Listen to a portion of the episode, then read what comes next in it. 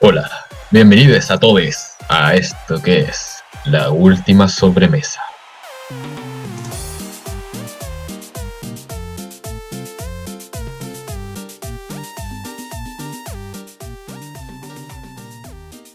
Bienvenidos a todos. En esta ocasión presentaremos el podcast de la cuarta tutoría, el cual fue preparado por nuestros compañeros y en esta ocasión los locutores seré yo, Ismael Arren Calderón y mi compañera y yo me presentaré como la Pepa. La Pepa. Bueno, nosotros el objetivo, o cómo nació esto fue a raíz de que, bueno, modo cuarentena y estábamos aburridos y aquí estamos. Bueno, el día de hoy hablaremos sobre COVID-19 y las implicancias en nuestra sociedad con respecto a la cuarentena. No, en específico creo que tocaremos el tema de abuelos y guaguas. Y los adolescentes, los cuales también se ven afectados debido al encierro en la cuarentena. También les recomendaremos algunas eh, cosas para poder hacer en esta cuarentena.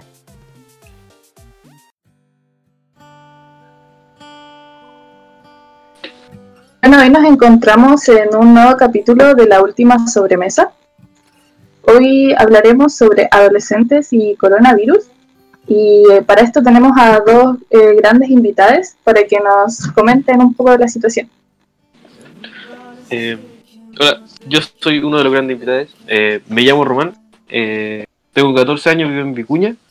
Y voy a Vertiente. Este es mi primer año en Vertiente. El año pasado estuve muy poco tiempo, pero este es el primero. Y yo soy Vicenta. Este es mi tercer año vertiente. Tengo 14 años. Este es mi primer, va a ser mi primer año en la cuarta tutoría. Y yo vivo en Alto Balsar. No, para empezar, les quería preguntar, ustedes como representantes de la adolescencia, ¿cómo lo han vivido? ¿Cómo se han sentido en esta situación de cuarentena, de incertidumbre?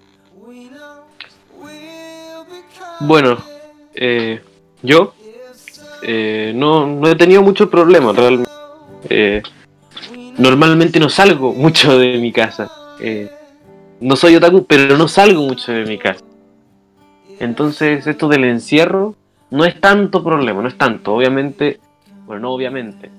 Eh, extrañamente me dan ganas de, salir ahora, ahora que no puedo salir, me dan ganas de salir. Oh, qué lata que no puedo salir. Pero, pero además de eso, nada, eh, estoy bien. Y como que es algo parecido a lo que le pasa al román, porque a mí me gusta salir con mis amigos, pero también hay como veces que me gusta estar en mi casa, así relajada, pero ahora que ya no se puede salir, como que me da más ganas de salir. Como esa sensación de que se están obligando y no puedes salir. Claro, creo que es algo como de la adolescencia, de que si no te, si te dicen que no puedes hacer algo, te da como la curiosidad de hacerlo. Sí, eh, yo creo que no solamente de la, de la adolescencia, yo creo que lo humano es más o menos así. Quizá los adolescentes un poco más, pero si que los humanos nos dicen no pueden hacer esto, si les dicen a Adán y Eva no pueden comerse la manzana, lo primero que vamos a hacer es comernos la manzana. Porque no nos gusta seguir órdenes. Claro, yo recuerdo cuando yo era chiquita, mi mamá antes me decía, Vicenta, tienes que salir. Yo como que, no quiero salir, mamá. Y después me dice, Vicenta, no salgas, hace mucho frío, me daba más ganas de salir. Le pasar.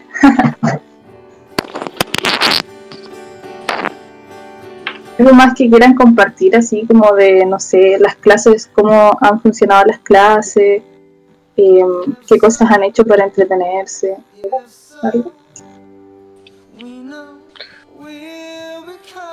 Ahora con las clases eh, por lo menos para todos nosotros ha sido un poco más fácil porque nuestro tutor Simón eh, nos va conversando sobre los temas que tenemos que investigar, de estudiar y hay algunos profesores que le mandan la tarea y no les enseñan. Como que le mandan la tarea por Google Classroom y después no le dicen cómo hacer la tarea, le dicen, ya, hagan esto y me lo mandan. Y no solo eso, de hecho, a veces, muchas veces no es solamente tarea, no es una tarea algo que tengan que hacer, no, es nueva materia, cosa que nunca habían visto antes, que se lo están pasando ahora Ah. por una guía, que es imposible que se lo aprendan de esa manera. Nosotros aquí en Vertiente tenemos la, la suerte, la- el privilegio de que el Simón esté con nosotros, de que nos esté hablando, de que vamos a hablarle todo el día, bueno, hasta las 4, de que, de que los trabajos sean trabajos, no es como una nueva materia así, porque las cuestiones, yo estaba viendo una guía el otro día de los del liceo, y es casi imposible hacerla sin que sin poder preguntarle una duda al profesor, es imposible. Pero yo encuentro Y yo- que para los profesores es importante hablar con los estudiantes, tener una buena...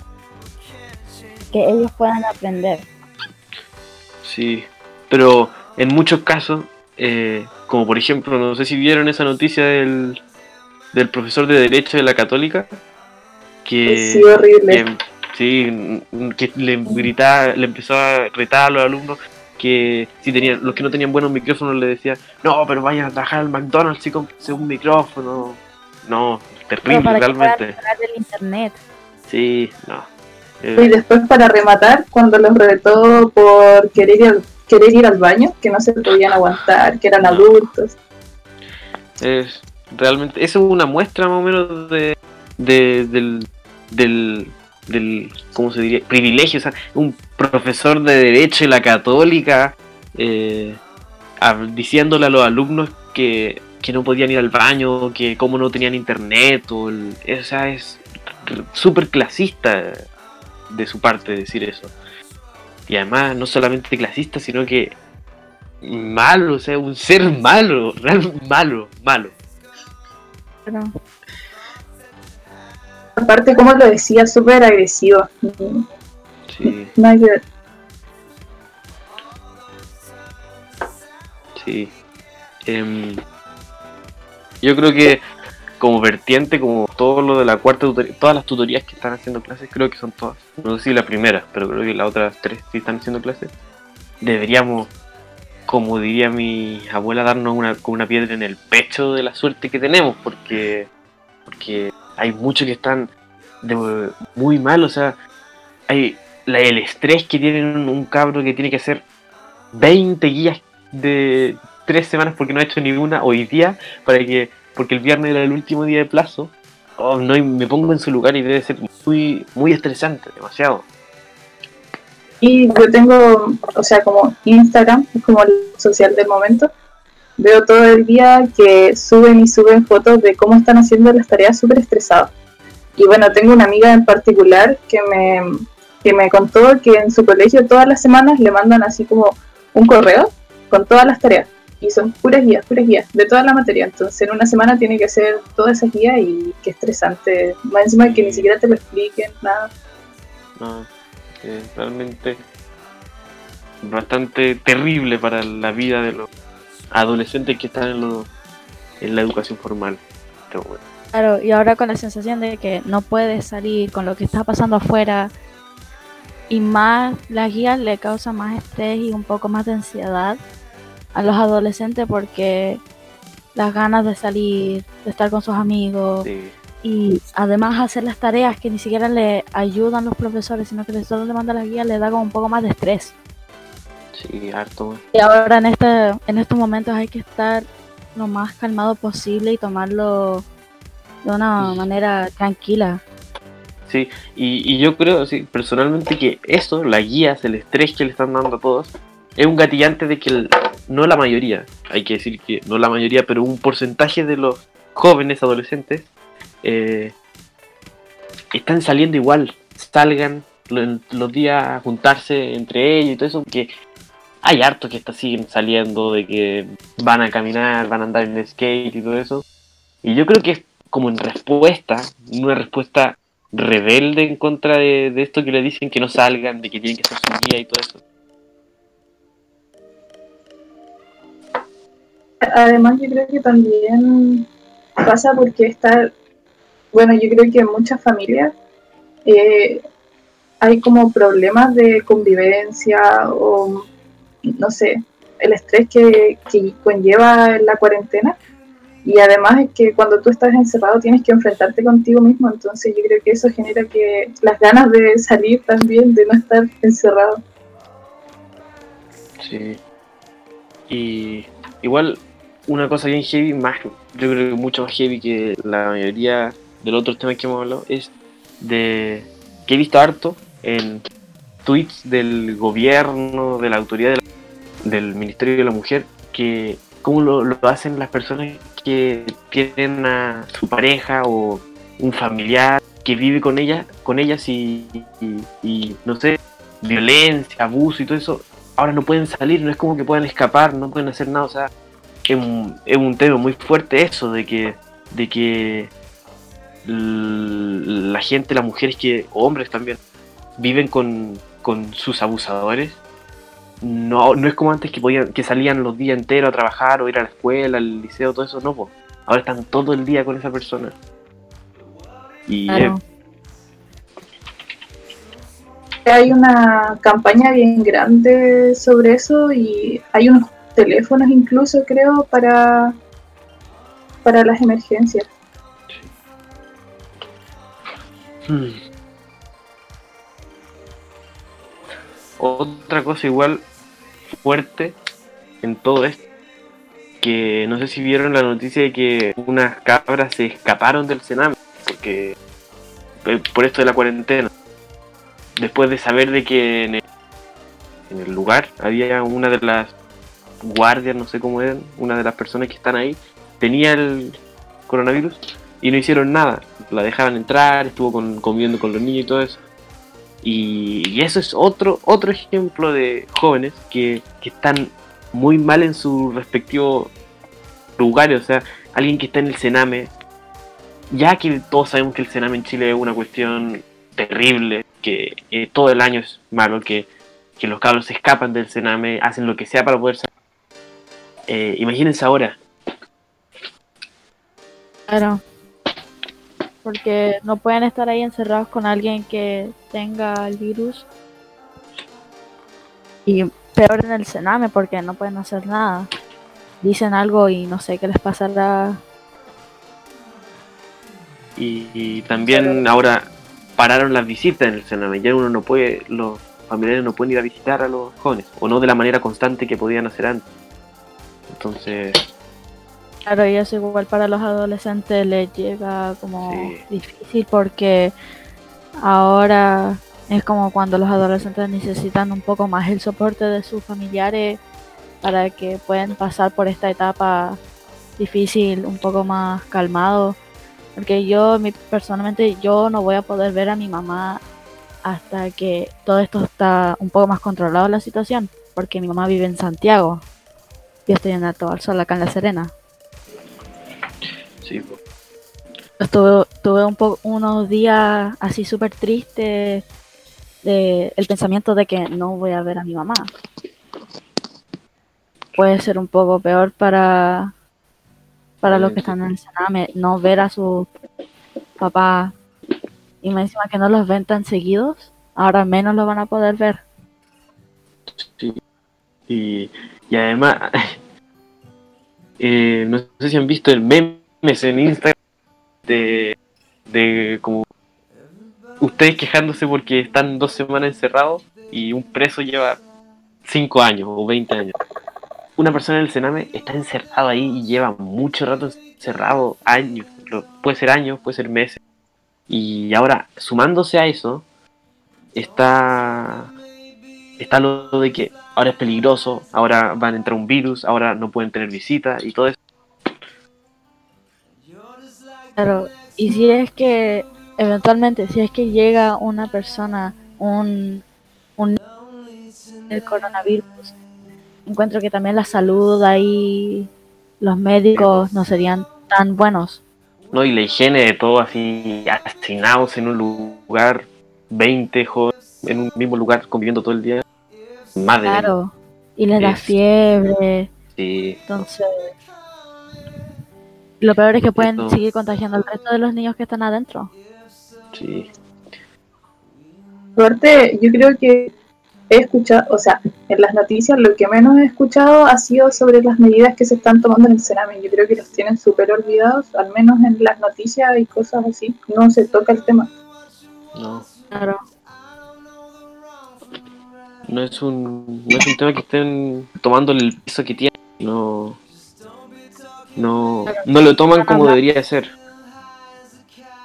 hablando más de que em, están hablando más de lo de que los adolescentes son el problema. Están hab- hablando puro de eso y no están de verdad tomando eh, no están eh, hablando sobre unos temas más serios.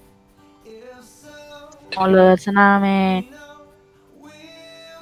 puro hablando de que a veces lo de algo de a veces de lo mínimo o a veces hablan de algo súper grande que ni siquiera es tan eh, grande como em, presentes son el problema hay gente en la playa pero no están tomando em, o como las noticias más grandes como eh, hubo un contagiado en el Chaname y se puede contagiar el resto. Sí. como no están tomando temas más serios Y bueno, volviendo así un poco más como lo de los jóvenes, eh, feo lo que voy a decir, pero jóvenes libres, eh, eh, se ha dicho mucho, bueno, yo he escuchado mucho, me han dicho mucho sobre el individualismo de los adolescentes, de que, de que no nos importa nada, de que estamos saliendo igual y todo eso, pero no sé si que han visto cuando yo, cuando he salido, no sé, a comprar o cuando voy a Mamayuca en camioneta, los que veo afuera son caballeros, señores, van al valle a vacacionar, porque estamos de vacaciones para ellos. Entonces, entonces también, o sea, la, otra vez veía una otro tweet de la subsecretaria de salud que decía que solo el 2% de los contagiados son de 15 años, es la media de 15 años, o sea, menores de 15 años. El- la los mayoría de edad la mayoría de edad son de 30 a 40 años, o sea, ese es la, el pic de los contagiados, los que menos se protegen, los que Claro. más no hacen caso. gente que cuando ve eso en la noticia o ve eso en un periódico o en un en el internet lo ve y ellos piensan que ellos tienen más riesgo de contagio, sino que ellos son los que ya están contagiados. Los, los adolescentes también tienen el riesgo de contagiarse, pero la gente lo ve como que ah, los adultos tienen eh, son más tienen más riesgo a, con- a contagiarse, sino que son los adultos que están saliendo ahora, eh, no respetan la cuarentena y dicen que los adolescentes son los que Los son el gran problema. Y además, claro, o sea, el día recién mi mamá me contó de que había gente saliendo al valle, saliendo a la playa, en Coquimbo había harta gente que están yendo al sur por la Semana Santa. No sé si vieron la noticia de, mm, creo que salió ayer, de que santiaguinos habían salido en helicóptero para sus vacaciones. Yo no lo vi. el burguesía A Sí, el egoísmo. Yo creo que un adolescente no, claramente no tomó la decisión de irse de vacaciones en un... el helicóptero. No, No. lo dudo. Y además, eh, pensar de que ellos son los afectados, o sea, de 30 a 40 años, puede que no sean letales, pero complicaciones en el respiratorio y todo eso es peligroso. Entonces, entonces, nosotros los adolescentes que somos los más, los más afect lo que más dicen que tenemos la culpa, como de que no hacemos caso, somos los menos afectados, o sea, si me da coronavirus a mí, o a la Vicenta, o a la Pepa, todo, no nos va a pasar nada. Vamos a tener una fiebre, vamos a pasarla mal un rato y vamos a volver después como si nada. Pero si le da a un caballero, es peligroso. Y sí, sí, lo que vamos a hacer es contagiar gente y eso es lo malo, o sea, eso es lo que no tenemos que hacer, por eso no hay que salir y todo eso. Pero, pero yo voy a que a que la gente mayor, mayor no me refiero a viejo, digo porque el 40% son de 30 a 40 años, el 40% de todos los contagiados son esos 10 años de rango de edad. Ellos, además de contagiar a más gente, como hacemos los adolescentes, es peligroso para su salud. Entonces, no sé. Yo lo veo como bastante raro que sigan saliendo y piensen que es sus vacaciones esto. No. Yo lo que siento, Igual hay adolescentes que son un poco irresponsables, como que, como dijo, em, como dijo Román, que sí salen a estar con sus amigos, o, pero también hay adolescentes que tienen que salir a trabajar, que no, que, o que no tienen la opción de quedarse en las casas, o en los apartamentos, o donde sea que estén. lo que siento es que, o al menos en mi círculo cercano de adolescentes, es hay una gran conciencia sobre el tema, o sea, muy pocos, yo he visto muy pocos adolescentes que han salido, al menos en mi círculo cercano, pero sí tengo en consideración que, por ejemplo, sus papás, muchos trabajan y no pueden simplemente que- tomar la decisión de decir, ya, me voy a quedar en mi casa porque uno los van a echar el sueldo, hay mucha gente que trabaja eh, como independiente, eso yo creo que es lo más complicado ahora. Sí. Yo, esto es muy personal y sé que la mayoría en este vertiente no está de acuerdo conmigo. Pero, pero en mi opinión, yo creo que el coronavirus es una enfermedad clasista. Es una enfermedad clasista que no sé si han visto los mapas en Santiago, esos mapas dibujados de las comunas. La comuna más roja, la peor que está, es Las Condes. Después está Vitacura, Providencia, Ñuñoa, La Reina y el resto, al, al lado de eso, con un murito cerrado así.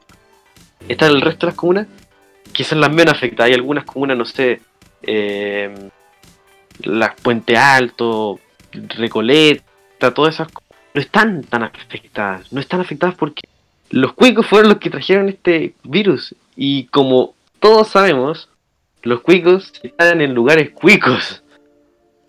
Y, y no bajan de ahí. Entonces el virus se concentró en las comunas burguesas, hamburguesas de esta eh, de Santiago.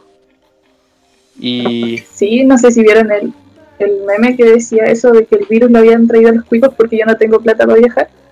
Y yo lo vi. Y, y yo he hablado con, con mi tía que es médico, médico, que trabaja en todo, está bastante como ocupada en todo esto del COVID-19 porque como organiza estas cosas, y me dice que según ella, esta enfermedad, a diferencia de muchas otras, da igual que si eres el rey de España, el, rey de Inglaterra digo, el, mi primer ministro israelí, el, lo que sea, si te da esta enfermedad, aunque te cae mucha plata y el mejor hospital, es muy peligroso que tú salgas bien, que salgas bien a una edad vieja y todo eso, a una edad ya más avanzada. Entonces, otro que por lo menos eso, el virus no es como otro virus que afecta a las partes pobres porque no tienen manera de cuidarse. Obviamente, las partes, la, la gente pobre tiene que salir a trabajar en los días y eso es un, es un, eh, eso es algo más, algo que se suma. Y tiene que trabajar, tiene que salir en los días, tiene que ir al metro y todo eso. Pero, pero los cuicos ya están contagiados. Ya están contagiados entre sí. Yo creo que. Que.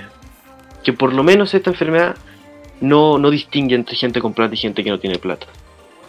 Eso es mi opinión.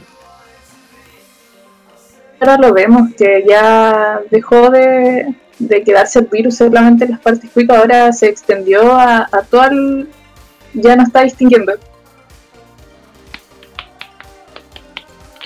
Sí, no digo que el virus no ataque a la gente con menos plata o menos privilegiada, pero pero pero sí digo que que los que la gente poderosa de este país son los más afectados por lo menos ahora.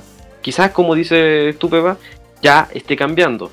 Yo no creo que esté cambiando, pero puede que sí. Y pero mi punto no es ese, no es que es que el punto es que yo quiero mostrar es que creo que creo que el virus no distingue, no es como que la gente que eh, que vive en lugares pobres lo ataque el virus y la gente cuica, no porque viven allá o porque tienen mejor sistema de salud. Como dije recién, si que un caballero de 80 años se contagia en Las Condes, se va a morir. Se va a morir igual aunque tenga la mejor clínica que existe. No, tal vez no se muera, pero pero puede quedar con un con Sí. daño permanente de los pulmones. Sí.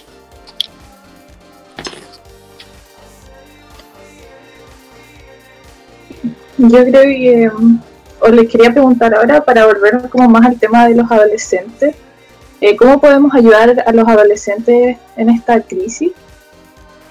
¿O cómo se puede ayudar? O, no sé, una recomendación o algo. A Lo dicen todos, pero quedarse en la casa. sí, Eh, es muy importante, aunque hay alguna gente que no lo va a ver como, ah, pero si todos se quedan en la casa, yo por lo menos puedo salir. No es así. Si tú te quedas en la casa y es lo mejor que puedes hacer en esta situación, encuentro yo, porque así tú no te tú no puedes tener riesgo de contagiarte, porque igual el virus se puede quedar en una superficie hasta tres, cuatro días. sí. Yo creo que a los adolescentes que escuchen esto, los que lo escuchen, eh, darle el mensaje de que aunque a nosotros no nos afecte directamente el virus de peligroso, peligro para nuestra salud, que aún no está totalmente comprobado que no sea así. Hay gente que dice que después de salir del coronavirus tienes problemas respiratorios y todo eso. Si es que no nos afecta, pensando que no nos afecta a nosotros, pensar en el resto, pensar de que eh, si que salimos, no solamente estamos arriesgándonos nosotros, sino que estamos arriesgando a todos los que nos rodean, a nuestros abuelos, a nuestros papás. Entonces, Porque igual yo no he salido solo dos veces ir a comprar con mi papá al supermercado y no he querido, pero fue la necesidad. Pero yo vivo con mi papá, mi hermano y mi abuela. Entonces yo, yo estoy haciendo lo, lo mejor posible para no salir, para que mi hermano tampoco salga. El único que está saliendo y entrando constantemente es mi papá, porque él tiene que trabajar. Pero igual está tomando precauciones de ocupar mascarilla, lavarse las manos.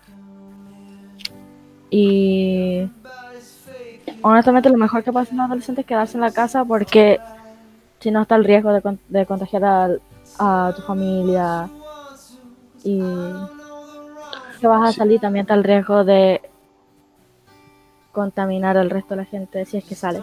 sí. Y, y también yo creo que además de decirle eso a los adolescentes, retarlos, retarnos a nosotros, también tenemos que decir que a nosotros igual somos afectados, así que cómo nos pueden ayudar, cómo podemos ayudarnos mutuamente, cómo podemos hacer que esta crisis sea un poco más, un poco menos eh, terrible. Creo que lo que más se puede hacer ahora, yo creo que es acompañarse. O sea, tu círculo cercano, yo creo que ahora juega un rol de estar en contacto constan- constantemente. Claro. Se puede, por ejemplo, hacer videollamadas con tus amigos. Hay juegos online como Club Penguin, Pinturillo. Y hay uno que están jugando en mi, eh, acá la cuarta que se llama Among Us, que dicen que es muy buen juego. Sí. Entonces, Hay que hay- sí, tratar de que esta crisis, esta pandemia, no sea tan tan tan terrible, o sea, se pueden hacer cosas. Hay que hay que estar entre nosotros, aunque estemos separados por casas, por kilómetros de distancia, tenemos que estar juntos igual. Hay que estar acompañándonos entre Claro. nosotros. llamarse de vez en cuando, hacer videollamadas, preguntarse cómo están. Eh, si, Los tienen- juegos. si alguien tiene un problema, decirle, Hablarlo. oye, claro, si alguien tiene un problema de que está triste, como acompáñalo, dile, mira, si necesitáis hablar, yo estoy aquí, por lo tanto yo no voy a salir por ni- a ninguna parte, no voy a hacer nada. Yo puedo estar ahí para acompañarte por lo que está pasando. Si quieres hablar, yo estoy acá. Sí, y, a- y además de esa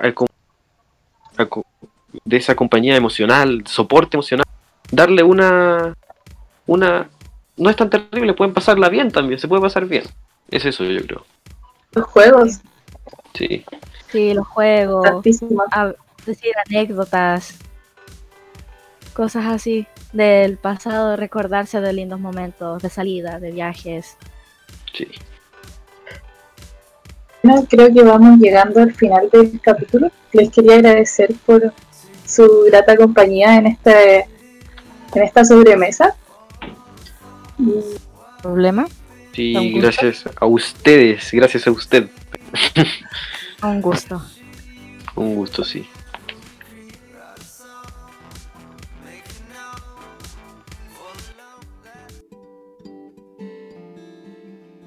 No queda nada en la mesa, entonces, como está tan buena la conversa, nos vamos a tomar un cafecito, pero ahora con otros grandes invitados que nos comentarán un poco sobre los abuelos y las guaguas en esta situación del coronavirus.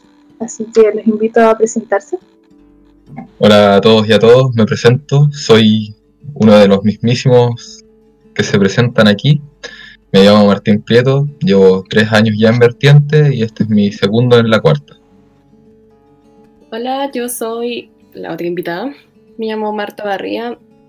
Sinceramente no recuerdo cuántos años ya Vertiente, pero estoy desde que se inició. Y este es mi primer año en la cuarta tutoría. Y como para empezar, les quería preguntar así, si tienen alguna experiencia que quieran compartir con algún familiar, abuelo, algún bebé, quienes quieran comentar cómo ha sido el cambio de rutina o lo que ustedes ven sobre cómo lo están llevando. Mm, Bueno, en mi caso no, no conozco muchos como mamás con bebés como familiares así, uno que otro, pero es más co- con, abuelos los que eh, me he estado contactando y así con mis abuelos. Eh, por ejemplo, mis, mis abuelos del lado paterno, para la cuarentena y así, se volvieron, empezaron a ver narcos. Así se pusieron la camisa de Chapo Guzmán y empezaron a ver narcos. Esa es como su actividad que han estado haciendo nueva para entretenerse en todo lo que hacían antes. En mi caso yo investigué más de mamás. En realidad tengo un solo abuelo vivo, así que no podía sacar mucha información de seres queridos. Así que investigué sobre madres y niños pequeños. Y la mayoría así como el consenso. Es que casi no ha cambiado la rutina. Eh, hay más limpieza, como de manos, eh, igual en sí de los padres, porque son ellos los que salen a trabajar, algunos no, pero la limpieza es mucho más estricta. Y había niños que habían empezado a ir al jardín. Y eso fue como quizá el cambio más grande, que tuvieron que dejar de ir al jardín y estar en la casa todo el día. Entonces eso fue como el cambio de rutina que tuvieron, pero tampoco les afectó mucho. El, es en sí el no salir, pero como están con sus hermanos algunos o con sus madres, en sí a los niños no les ha afectado mucho, por lo que me han contado. Creo que lo, como lo más complejo es lo de la limpieza, porque como por ejemplo los niños chiquititos que están gateando y cosas así, ahí como que puede complicar, creo yo, que tiene que haber una limpieza más profunda, constante. Sí, pues. Una de las grandes cosas que pasa es que como tanto los bebés como los abuelos son grupos de gente más vulnerable a esto que es el COVID, eh, en cambio a, no sé, los jóvenes y así, su limpieza es mucho, se vuelve mucho más estricta. O sea, lo que antes era una pasada nomás, así como de un paño y así, ahora es con desinfectante, concentrándose en más cada los lugares. Y así es, es, como se empiezan a acabar todas las cosas en los supermercados y ya no se ven detergentes, por ejemplo. Claro, los primeros días vacío. Y, y yo, por ejemplo, ahí, un amigo el otro día, antes así, antes de que empezara a hacer todo esto, me dijo, oye, nos tomamos unos chupitos de cloro. Y yo le dije, oye, pero ¿cachaste cómo está? Ya no hay, nos dejaron agotados la cosa. Ahí quedó el panorama. Sí, pues. El alcohol gel también. Tengo entendido que las mascarillas también se agotaron y aparte de agotarse subieron el precio ridículamente. En Mercado Libre estaban funando gente que las vendía así como a 18 lucas y cosas. Aprovecharse de la situación. Ya, eso es un precio extremo. Yo no, yo no estaba informado de eso y extremo ese punto de... Es que suben el precio a todo, aprovechan que la gente está desesperada y que necesita abastecerse rápido. Al menos en Punta Arena, un tarro pequeño de café lo vendían como a 8 mil pesos en un lugar donde no hay IVA. Entonces lo inflaron demasiado y, por ejemplo, ya una persona que no se tiene un buen puesto, por ejemplo, abogado o arquitecto, donde se gana bastante dinero, no es un gran problema que suban tanto el precio.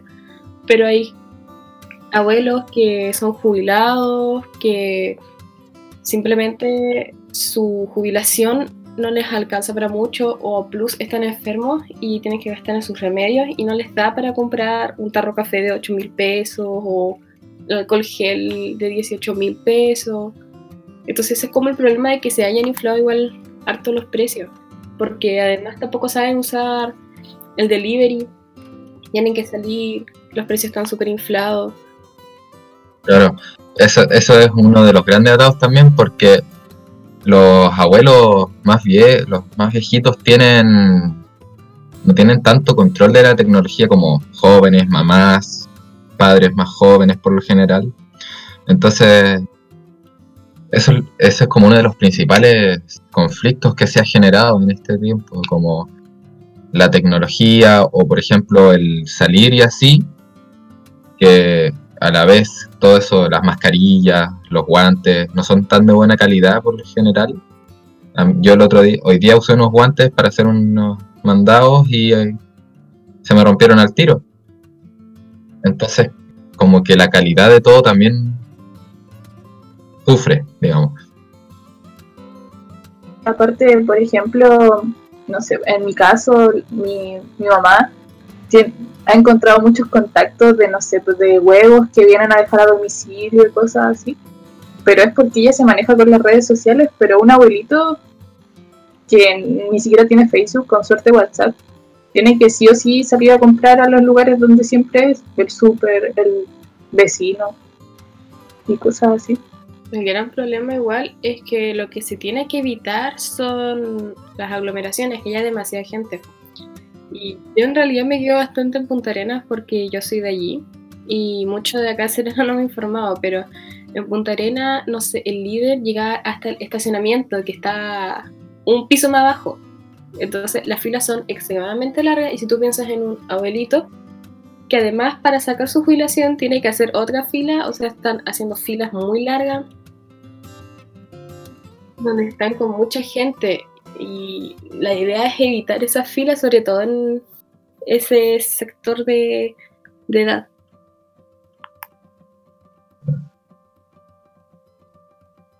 Pero a la vez que se hacen esas filas tan largas y así es un gran lugar de contagios así, por ejemplo, en la en Tel, en Vertiente, que es la, el colegio que yo voy, eh, se formó una nueva forma que le llamamos economato para como, digámosle, financiar un poco. Y a todo esto de la cuarentena se empezó a hacer el delivery del economato. Gente se propuso, eh, como eh, que principalmente son verduras las que se compran y así, y se gente empieza a repartir a las otras familias, como para hacer un apoyo ahí. Yo creo que es una buenísima idea, si evitas las aglomeraciones en el súper, porque por ejemplo yo vivo aquí al frente del súper y es todo el día fila, incluso aunque dijeron que como a las 9 y 8, o sea, entre 9 y 10 había horario de adultos mayores, mm, siempre está lleno. Entonces, no en todos lados hay como comunidades que se están organizando así de, esa forma. Claro, esta al ser una comunidad un poco, digámosle, no como la de los colegios típicos que son como mucho más grandes, se puede hacer este tipo de actividades, las cuales son súper convenientes si te pones a pensar en este momento.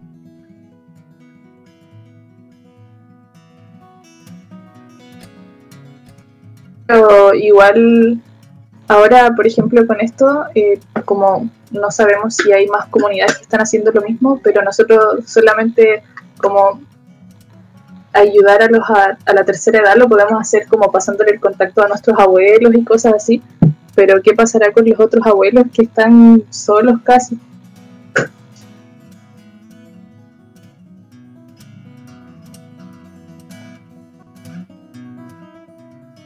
¿Y ustedes cómo creen que podemos ayudar o cómo se informan los, los abuelitos en este caso?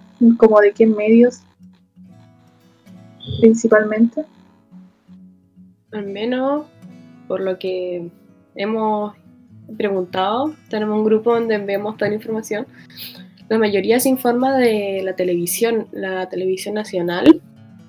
Y es un poco complicado porque donde siempre hablan eh, están bastante desinformados, como diciendo que los test han resultado en 8 horas cuando en Magallanes dan en 3 días, pero solo se informan de esas redes y creo que un abuelo del Martín también se informaba de la radio. Entonces la mayoría se informa solo de la televisión porque no sabe usar otros medios como internet. No sé si Martín tendrá algo más que opinar. Claro, es un problema aparte de que contiene todo eso de, solamente informarse por radio y que por lo general la radio es tele abierta, o sea, solo canales chilenos, eh, significa que la información se centra demasiado más en Santiago, la ciudad capital, que es donde obviamente está quedando un poco más la embarrada, lo cual hace que los demás casos cause, hay un pánico innecesario a cierto punto puede ser como el, hecho de que como en Santiago está pasando eso, en todos los demás lugares es como los, los asustan al fin y al cabo. Tampoco tienen mucha información de cómo está donde ellos viven, si es que no son de Santiago. Al menos a una madre que le había pasado eso, que se había cambiado justo de ciudad. Y prácticamente nos daban información sobre dónde ella vivía, así que tenía que usar redes sociales Aparte, yo creo que ocurre eso de la saturación de tanta información porque la tele es todo el día, todo el día y específico en Santiago. Siendo que es súper distinta la situación que hay en Santiago y la que está aquí, por ejemplo. Sí, claro. Hay casos también había escuchado de algunos casos en los cuales habían abuelos que como la familia estaba más informada de eso y los abuelos tenían leves accesos más a la tecnología, eh, se formaban redes de apoyo familiares como para la información, para que no estén así, de ese estilo como tan con ese miedo, como con ese esa tensión de que en Santiago, el estar todo el día ahí, y a través de esos mismos medios se forman no solo para dar información, sino que para dar, como para hacer los mandados, también habían casos. Y era así como esa red de apoyo familiar también se ha utilizado bastante, al parecer. Yo creo que eso es súper importante, que las familias se organicen para también ayudar al, a los abuelitos y que tampoco estén tan, tan solos y no sé, organizar las compras, las videollamadas también. Bueno, encuentro que eso es bastante importante. Al menos acá en mi casa tenemos un solo vivo y el de mi padre y siempre lo llamamos como cada dos días, videollamada, informándolo también porque solo se informaba la tele, entonces no tenía verdadera información, ya que vive bastante en un lugar bastante lejano, entonces no llega información de ese lugar, así que le informábamos, sabíamos cómo estaba, le mostrábamos cómo estábamos nosotros, y creo que eso es súper importante también, mostrar cómo que uno está bien e informarle a ellos qué pueden hacer, como otra información es que no sea solo Santiago, y también tenía un caso de una tía que iba a entregarle comida a, un abuelo que de su familia, directo a su casa. Entonces igual considero igual que es súper importante la organización familiar. Claro. En, en, mi caso sucedió algo que igual fue, fue como para, yo creo que para mi abuelo igual súper bacán, que yo no suelo comunicarme por teléfono con ellos ni nada, y ahora los llamé para saber cómo estaban, para preguntarles, y estuvimos así hablando unos 13 minutos. Entonces como que igual eso como que los distrae un poco. Me contaron, por ejemplo, que varios estaban como haciendo algunos como proyectos o leyendo libros que tenían pendientes, haciendo todas esas cosas como jardineando. Una abuela mía empezó a hacer estuches que ah, como que le gusta tejer y así entonces empezó a usar esas habilidades para pasar el tiempo. Como, y también que habían estado hablando con mis primos, nietos, así. También como con sus hermanos, que también son viejos. Entonces como que igual esa se forman más contacto entre las familias que antes no estaban. Yo creo que es súper importante eso, la, como la compañía, pero compañía como virtual, pero saber que, o sea, para ellos debe ser súper tranquilizante saber que están, están contigo a pesar de que no están en tu misma casa o lejos. Mm. Claro, mi uno de los apoyos que, por ejemplo, hizo para entretener un tío mío que vive en Santiago, les dio un computador más o menos bueno a mis abuelos y así. Y para que pudieran hacer más cosas, ver videollamadas, ver Netflix, escuchar música también. También buscar noticias también más por ahí. Y ellos lo usaron para ver narcos, lo cual manda para abajo un poquito todo, pero es algo que ellos utilizaron para entretenerse. Hay muchas actividades que han hecho abuelos como que, lo, que los motivan a no estar tan aburridos, tanto llamar, eh, preocuparse de la casa, muchos lo hacen. Muchos abuelos mencionaron que estaban preocupándose un poco más de su jardín. Fue algo que se mencionó mucho con los abuelos que le preguntamos. Es verdad, muchos retomaron actividades abandonadas, como cuidar el jardín, libros que solamente estaban allí acumulando polvo, o incluso una vecina mía empezó a pintar su casa, su ventanal, es bastante que tenía. Eh, empiezan a ocupar su tiempo en cosas que habían dejado atrás por distintos motivos. ¿Y algunas tienen alguna recomendación, quizás ahora más eh, volviendo al tema de los niños pequeños? Porque mm, igual en la casa, o sea, muchos papás quizás no pasan tanto tiempo con su hijo y ahora que sí tienen tiempo para estar con su hijo, qué actividad, hay actividades, no sé, que haya alguna recomendación para los pequeños. Eh, como aparte de lo que ya hacen muchos padres, según lo que me he informado así, que vendría siendo que a veces en muchos casos lo dejan viendo tele, podría así yo recuerdo varios como programas educativos o hay muchas hay alguna variedad de páginas web con actividades para hacer en casa.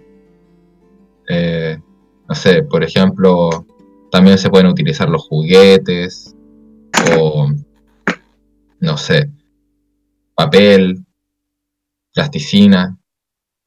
Hay muchas de esas actividades caseras que yo cuando era chico y tampoco salía mucho, tampoco es que lo haga ahora, salir mucho. Soy como una persona que no sale mucho.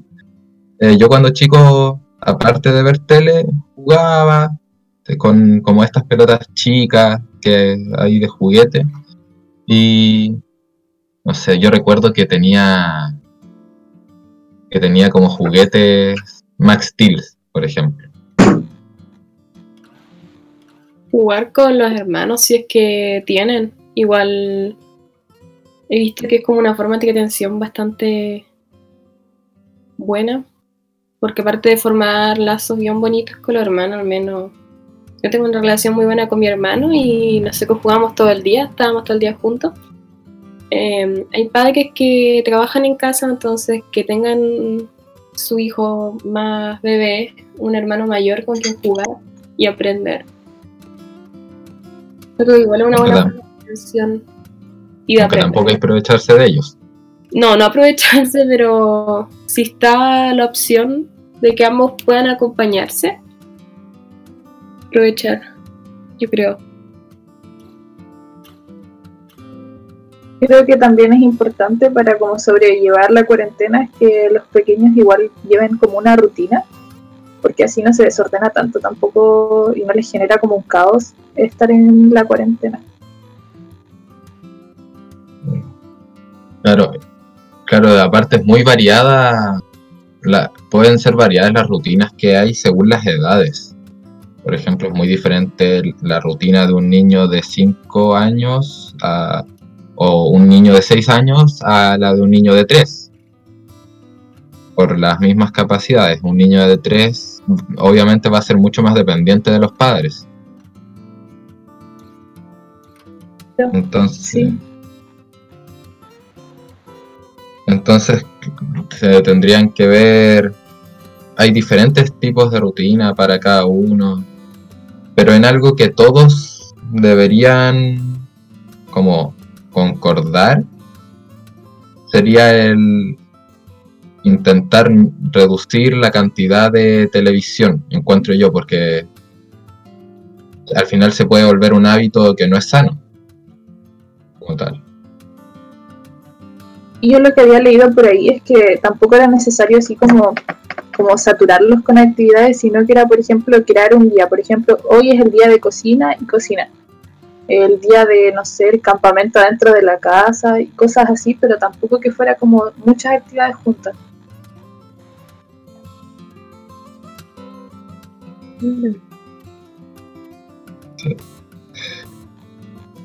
No sé si Marta quiere decir algo también así respecto a eso, como esos ambientes más como de seguridad o actividades que los padres no tengan que estar tan pendientes? Mm, no sé si puedo realmente opinar, creo que lo han dicho todo.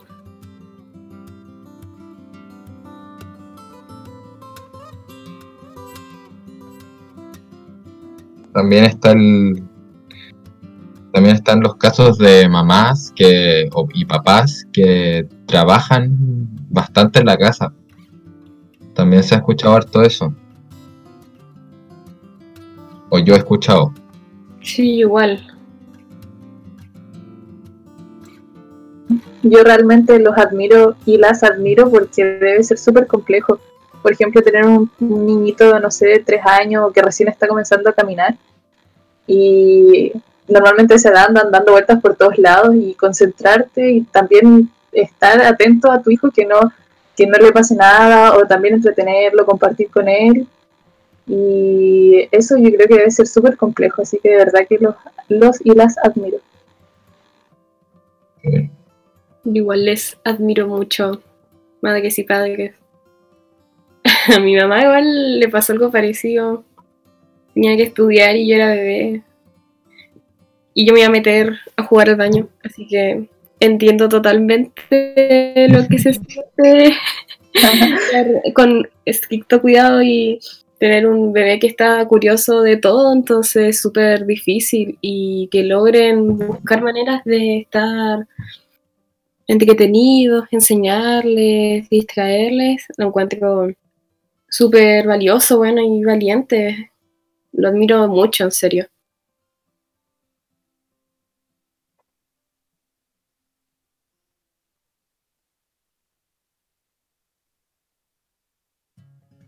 ¿Algo más que quieran agregar antes de...? Mm, no sé, no mucho más que cuídense, eh, lávense las manos, el aseo es importante tanto personal como de la casa. Eh, hay, busquen páginas también, hay varias como en Instagram y redes sociales para que dan panoramas de casa y así. Eh, por ejemplo, intenten comunicarse con su familia. Hay harta gente que se está volviendo a comunicar con familiares o amigos o amigues, digo, que no, no sabía de ellos hace mucho tiempo. Y eso es como una manera de aliviarse la cuarentena. De mantener contacto, súper importante. Sí, eh, encuentro que su persona igual mantener comunicación con su familia, hablar, yo volví a hablar con mis primos y es muy lindo saber cómo están, jugar con ellos, conversar, eh, creo que es súper sano y, o sea, yo si les recomendara algo sería hablen con la gente que realmente quieran. Y, es como eso, que se cuiden mucho, lávense harto las manitos, sean bien limpiecitos. Y hablen con la gente que realmente quieren. Creo que eso sería lo que yo más les podría recomendar. Cuiden a sus abuelitos, porfis, no los olviden. Yo creo que como para estar cerrando y, o sea, complementar lo que hicieron mis compañeros, que es súper importante la comunicación, no olvidar a nuestros abuelos, eh, a las mamás y papás que están también en una situación súper compleja. Eh, recordar que siempre es muy importante la organización y eso. Así que muchas gracias por, por haber estado con nosotros aquí en la, en la sobremesa, compartiendo un cafecito. Así que eso, gracias a los invitados también. Gracias a ti también por recibirnos. Sí, gracias a ti, papá.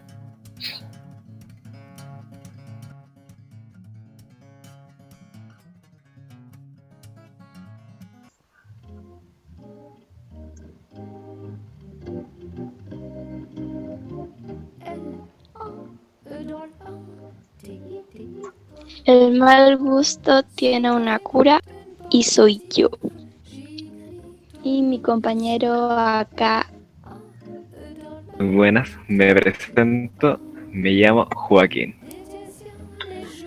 Y yo soy Suni. Y estamos acá para ayudarlos con ese terrible problema de gusto.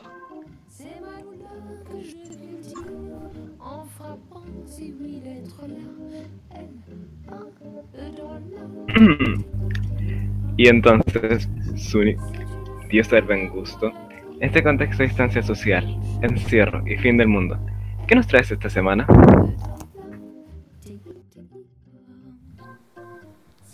Esta semana les traemos recomendaciones para reflexionar sobre las relaciones en contextos en los que no puede haber contacto físico.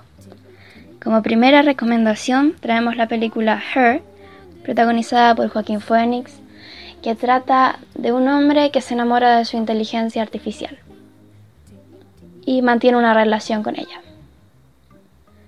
Luego traemos tres películas basadas en libros, comenzando por Todo Todo, que trata de una joven que a causa de una enfermedad extraña no puede salir de su casa desde que ha nacido. Entonces pasa toda su vida encerrada. Luego tenemos A dos metros de ti, que trata de una relación entre dos jóvenes que no pueden acercarse entre ellos a más de dos metros por una enfermedad rara también, en la que no pueden tener contacto entre ellos los que tienen la enfermedad. Por último tenemos Cartas a Julieta, que no me considero digna de hacer una sinopsis, pero por lo que sé es una película sobre Dos personas que mantienen una relación a distancia solo escribiéndose cartas. Por último, tengo una recomendación de serie que es Sense8, Sense 8, que trata sobre ocho personas de todo el mundo, de distintas razas y países, que ni siquiera hablan el mismo idioma, pero que mantienen una conexión telepática entre ellos. Y eh, está bastante bacana, véanla. Gracias, Sony. Siempre son bienvenidas las recomendaciones de alguien tan fabulosa. Ahora, para la gente que necesitara un poco de contacto social, aquí les traigo recomendaciones para acercarnos y divertirnos en la práctica del distanciamiento social. Primero, para la gente que busque jugar en línea, la plataforma Discord es casi una necesidad.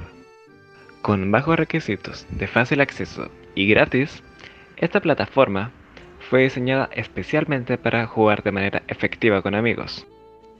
Aquí, especialmente para los jóvenes, se pueden jugar variedad de juegos, desde League of Legends hasta Minecraft. Pero, si se busca una diversión más familiar, también hay una gran cantidad de opciones, como las pueden ser bachillerato online, hay pinturillo, que es como el Pictionary, y hasta se puede encontrar Catán de manera online. Y si no quieren necesariamente jugar con una persona, simplemente quieren saber cómo está y revisar su estado, pueden hacerle una llamada. Especialmente una videollamada funciona bastante para sentirse en más cercanía con la persona. Eso sí, siempre con consentimiento. Nunca saben por lo que puede estar la otra persona y si no quiere, a veces es mejor dejarlos. Y bueno, si ya nada de esto puede traer calma a algunos de sus corazones abrumados, siempre pueden descargar una foto de un ser querido, imprimirla y pegarla en su almohada. Así cada vez que se vayan a acostar, sentirán que están cada vez más cerca de ellos. Al menos a Will Smith en su leyenda le funcionó. Y Will Smith es un ejemplo a seguir. Excelentes recomendaciones, Joaco. Esas son todas las recomendaciones por el día de hoy. Si es que no les sirven, tienen mal gusto crónico. Lo siento.